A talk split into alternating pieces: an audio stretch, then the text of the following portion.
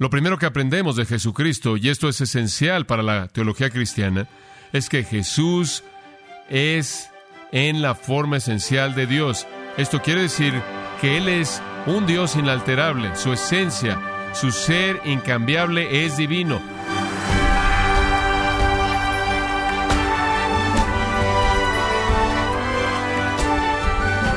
Le damos una cordial bienvenida a esta edición de Gracia a vosotros con el pastor John MacArthur. A lo largo de la historia, la doctrina de la encarnación ha sido considerada un diamante teológico cuyo brillo tal vez no tenga paralelo en las escrituras. Pero ¿cómo podemos entender que Dios se hizo hombre? ¿Y qué implicaciones tiene esta doctrina para la vida de todo creyente?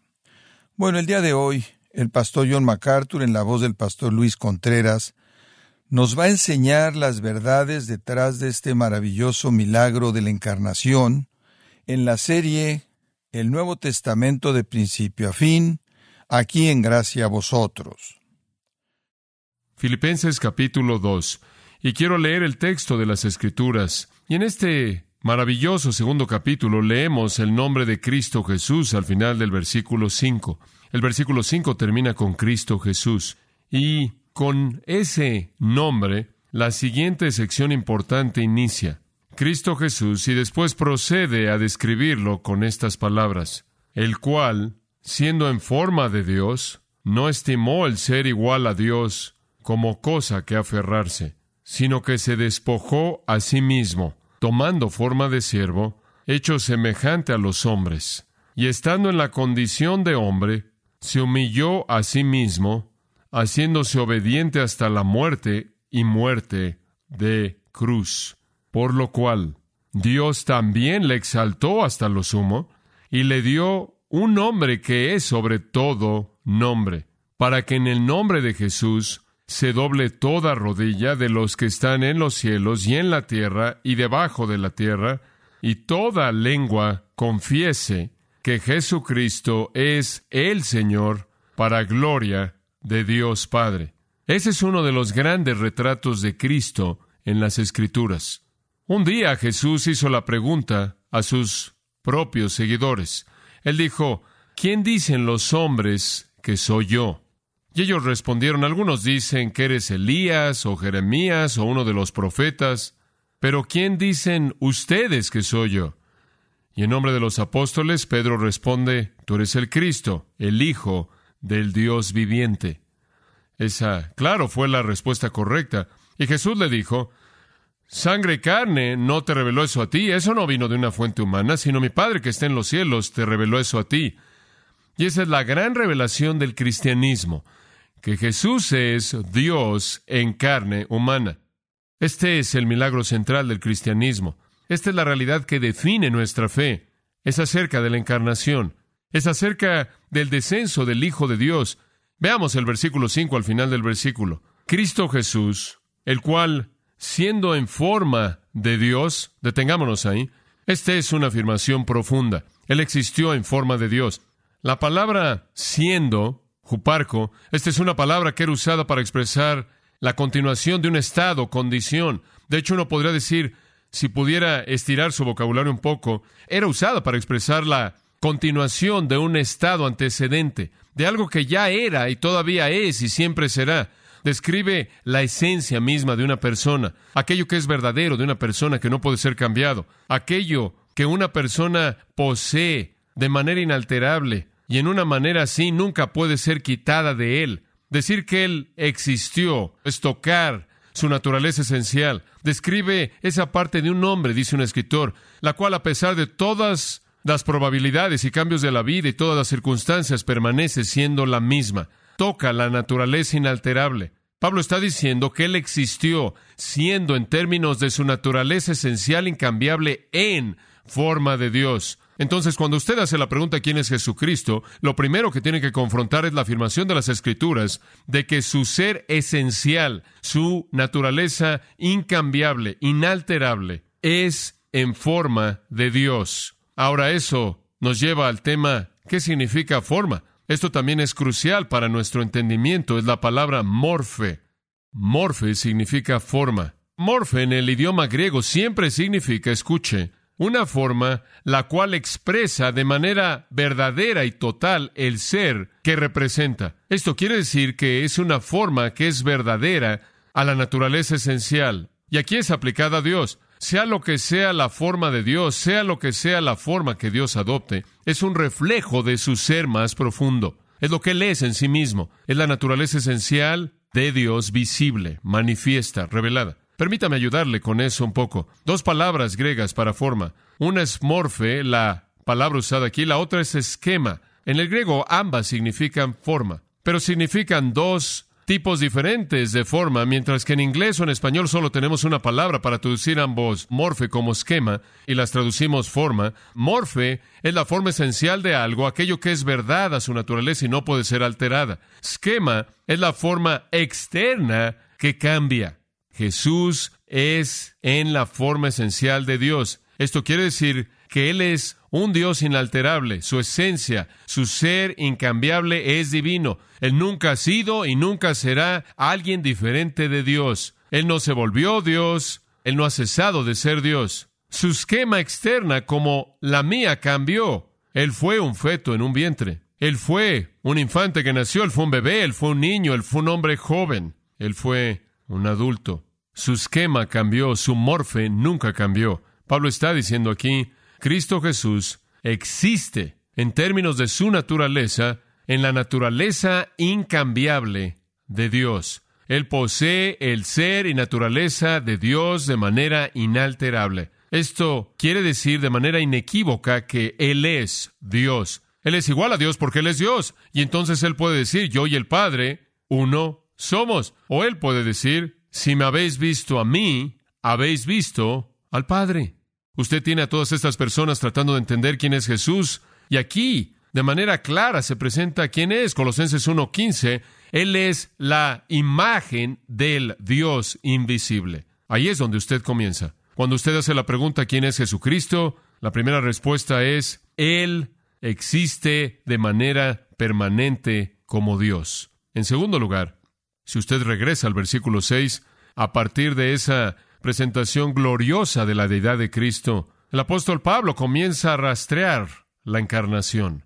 Él establece que Él es Dios, así como las escrituras de manera clara dicen que es en muchos lugares. Y ahora Él dice, aunque Él es Dios, aunque Él es Dios en la naturaleza verdadera y esencia, en segundo lugar Él dice, no estimó el ser igual a Dios como cosa a que aferrarse, Estimó es la palabra considerar, pensar. Ser igual a Dios literalmente significa ser igual a Dios. Y él usa la palabra isos, exactamente igual en número o tamaño o cualidad.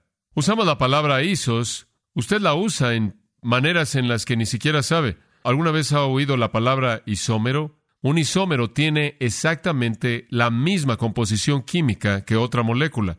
Jesús es isos con Dios, es igual a Dios. El lenguaje aquí es tan importante. Él, poseyendo la naturaleza misma de Dios, es isomorfe, es lo mismo que Dios, igual a Dios, pero no estimó el ser igual a Dios como cosa que aferrarse. Y aquí usted comienza a ver cómo la condescensión se lleva a cabo. Aferrarse significa simplemente eso. Comenzó como una palabra que significaba robo, llegó a significar algo a que se aferraba alguien. Jesús, en el ser mismo de Dios, siendo igual a Dios en todo sentido, se rehúsa a aferrarse, se rehúsa a aferrarse a esa igualdad. Se rehúsa a aferrarse a los privilegios y los derechos que van de la mano a esa igualdad. Se rehúsa a aferrarse y agarrarse fuertemente a esas glorias celestiales maravillosas. La encarnación entonces comienza con abnegación. Comienza con Jesús estando dispuesto a dejar ir la gloria que él tuvo con el Padre antes de que el mundo fuera, la cual es la manera en la que él lo expresa en su oración en Juan 17. Cuando casi termina, él dice, quiero regresar y tener la gloria que tuve contigo antes de que esto comenzara. Él no es egoísta, él es abnegado y en su abnegación, usted llega a la tercera afirmación, versículo 7, se despojó a sí mismo. En lugar de aferrarse a su gloria celestial, en lugar de aferrarse a sus privilegios celestiales, Él se despojó a sí mismo de ellos. Esta es una afirmación profunda y es introducida por una palabra griega, la palabra sino, ala, A-L-L-A, lo cual significa no esto, sino esto. El ser igual a Dios no lo llevó a él a llenarse a sí mismo de estos privilegios, sino a vaciarse a sí mismo. Y en el griego es a sí mismo a vaciarse, lo cual coloca el énfasis en sí mismo. El verbo despojarse es de la cual obtenemos este gran término teológico, la kenosis. Decimos que la encarnación es la kenosis, el auto vacío de Cristo. Es un término vívido. Él se vació a sí mismo de los privilegios y las prerrogativas y los derechos que eran suyos mediante su naturaleza divina, en un acto de renunciación personal y en un rehusarse a aferrarse a aquello a que tenía el derecho a tener. Él se rehusó a aferrarse a ello para su propio beneficio, sino que se vació, se despojó a sí mismo para beneficiar a otros. Ahora, por favor, entienda, cuando dice que Él se vació, se despojó a sí mismo, no significa que Él se vació a sí mismo de su deidad.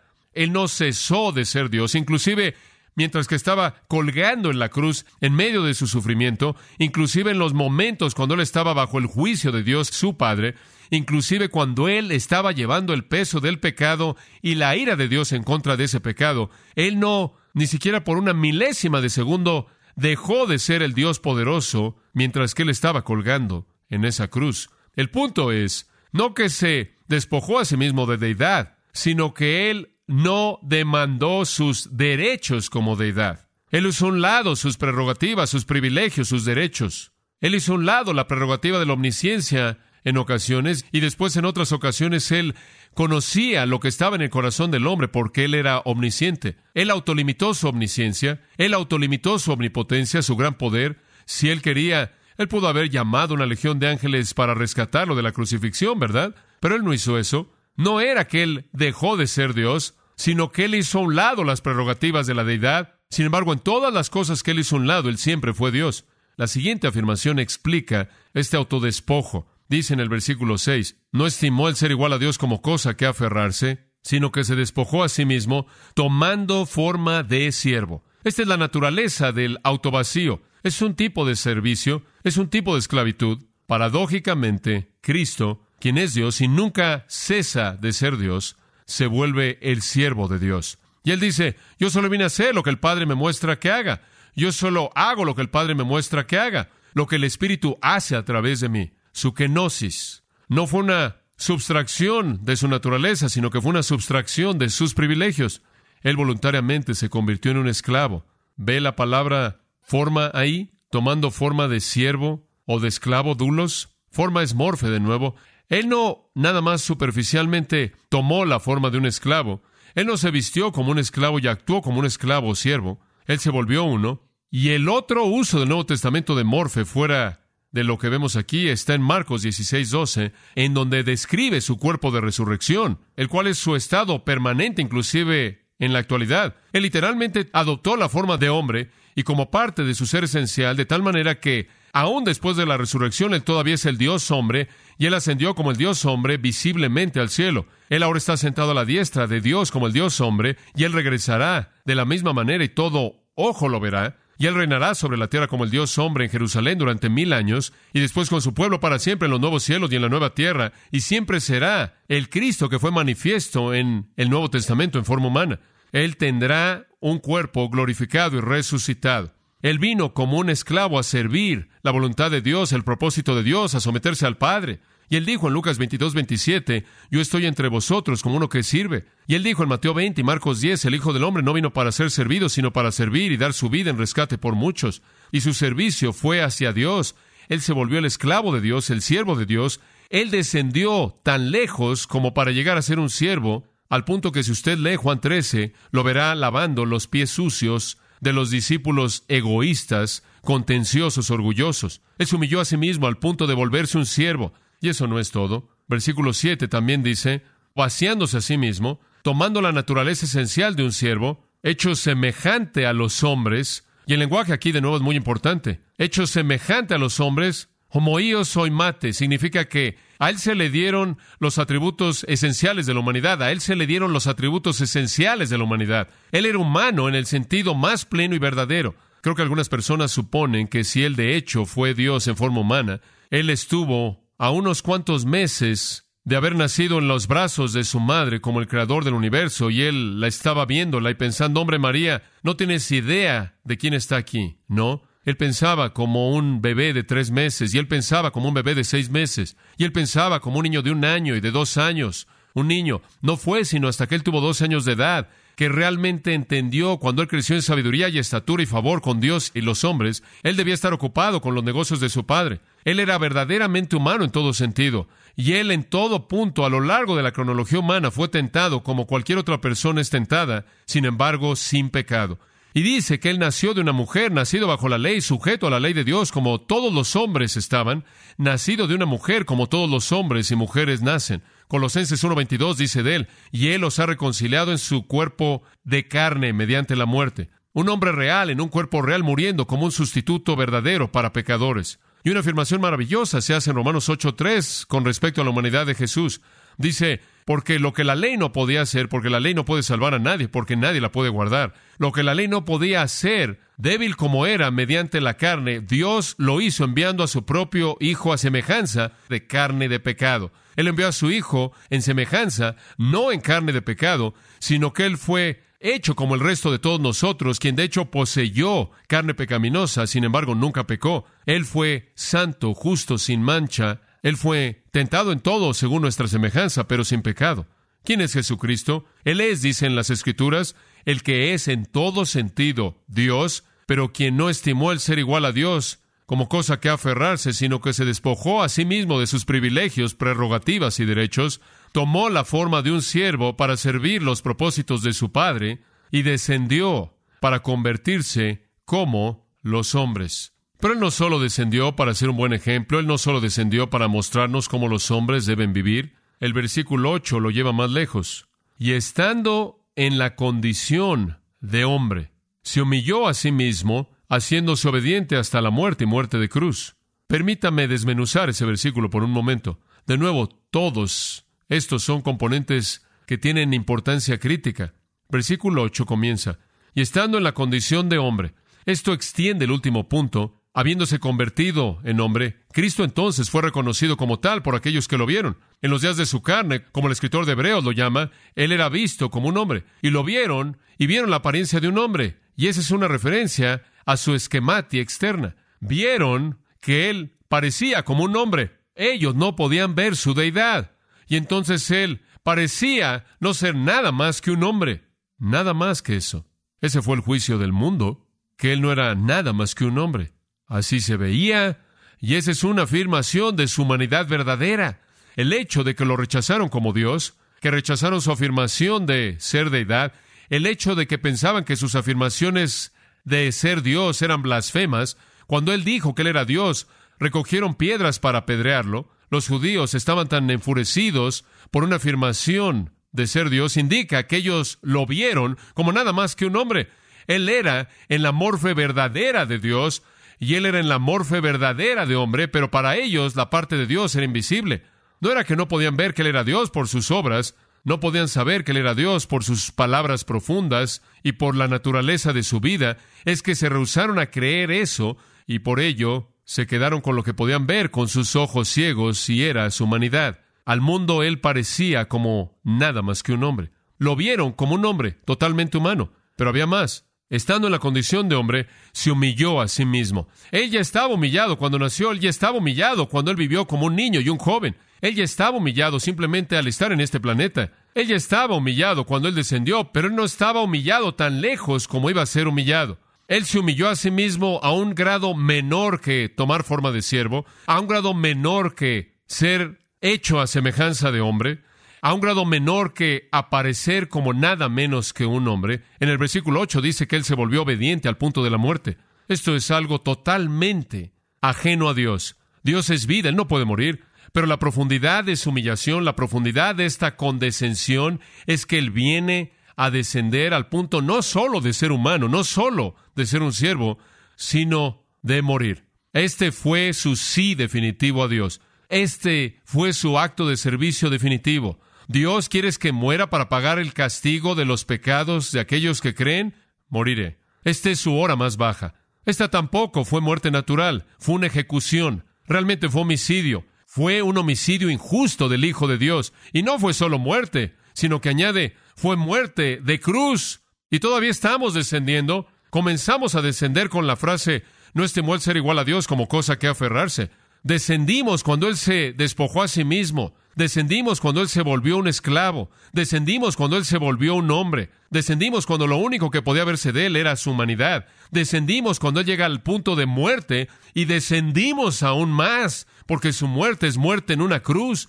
Y esa es la razón por la que el texto dice, inclusive muerte en una cruz. Esta es la característica más asombrosa de la humillación de Cristo. La crucifixión, como puede ver, era la manera más horrenda de morir desarrollada y perfeccionada por los persas, los romanos habían adoptado esta forma de ejecución. Era la humillación más dolorosa y la forma más cruel de muerte que alguien podía imaginar. Una persona básicamente era clavado por las manos y los pies a una cruz, una cruz de madera, que después era colocada en un agujero y de esta manera rasgaba la carne.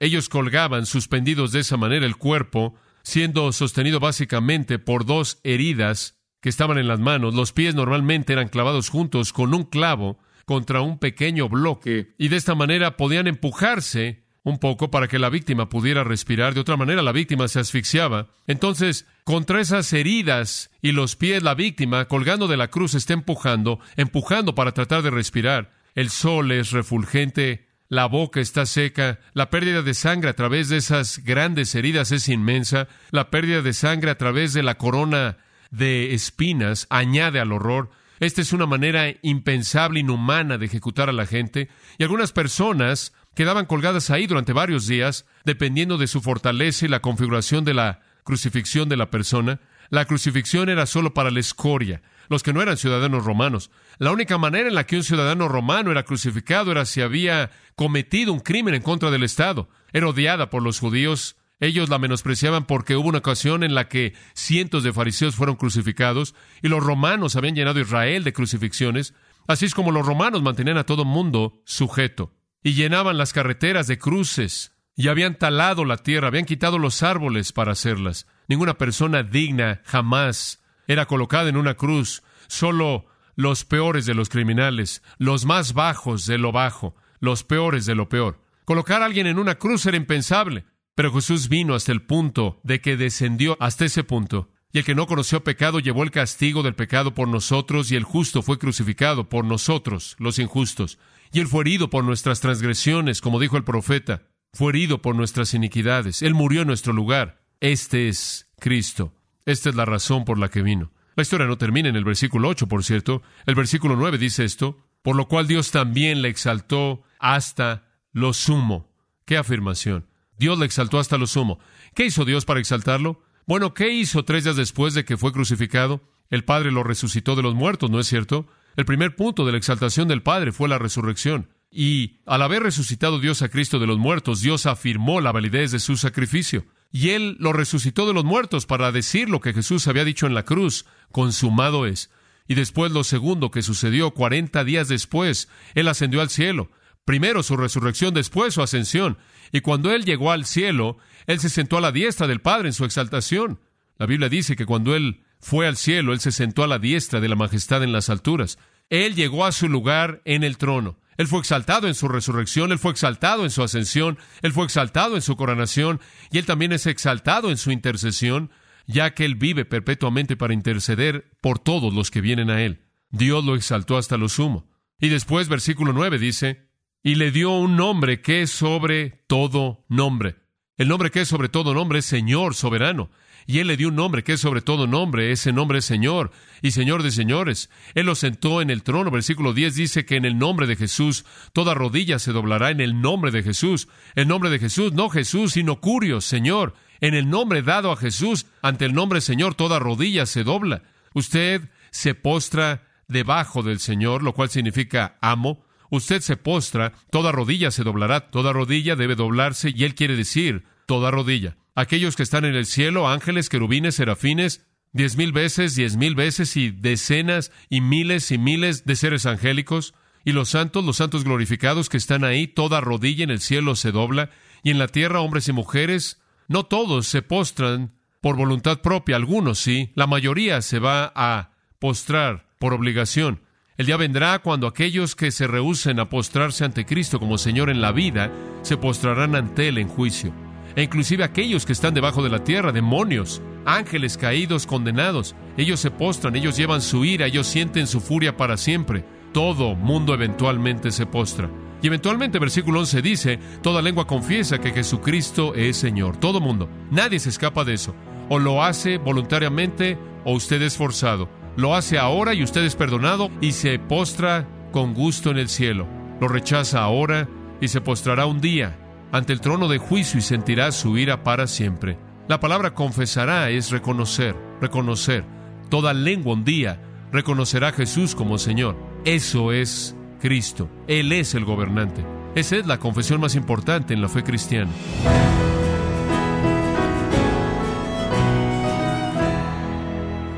De esta forma, el pastor John MacArthur concluyó el sermón titulado La humildad y la exaltación de Cristo en la serie El Nuevo Testamento de principio a fin, en gracia a vosotros. Y queremos recordarle, estimado oyente, que tenemos a su disposición el libro el Manual Bíblico MacArthur, el cual es una herramienta muy útil que ofrece enseñanza de todos los libros de la Biblia en un formato accesible y fácil de entender. Adquiéralo en la página gracia.org o en su librería cristiana más cercana. Y recordándole, como lo hago regularmente, que puede descargar todos los sermones de esta serie, el Nuevo Testamento de principio a fin, así como todos aquellos que he escuchado en días, semanas o meses anteriores, animándole a leer artículos relevantes en nuestra sección de blogs, ambos en gracia.org. Si tiene alguna pregunta o desea conocer más de nuestro ministerio, como son todos los libros del pastor John MacArthur en español, o los sermones en CD que también usted puede adquirir, Escríbanos y por favor mencione la estación de radio por medio de la cual usted nos escucha en gracia a vosotros. Es importante conocer no solo el país y ciudad de donde usted nos escucha, sino también la radio. Para quienes contactan nuestro ministerio por primera vez, pueden solicitar una copia del mensaje de promoción sin costo alguno, un mensaje por oyente únicamente.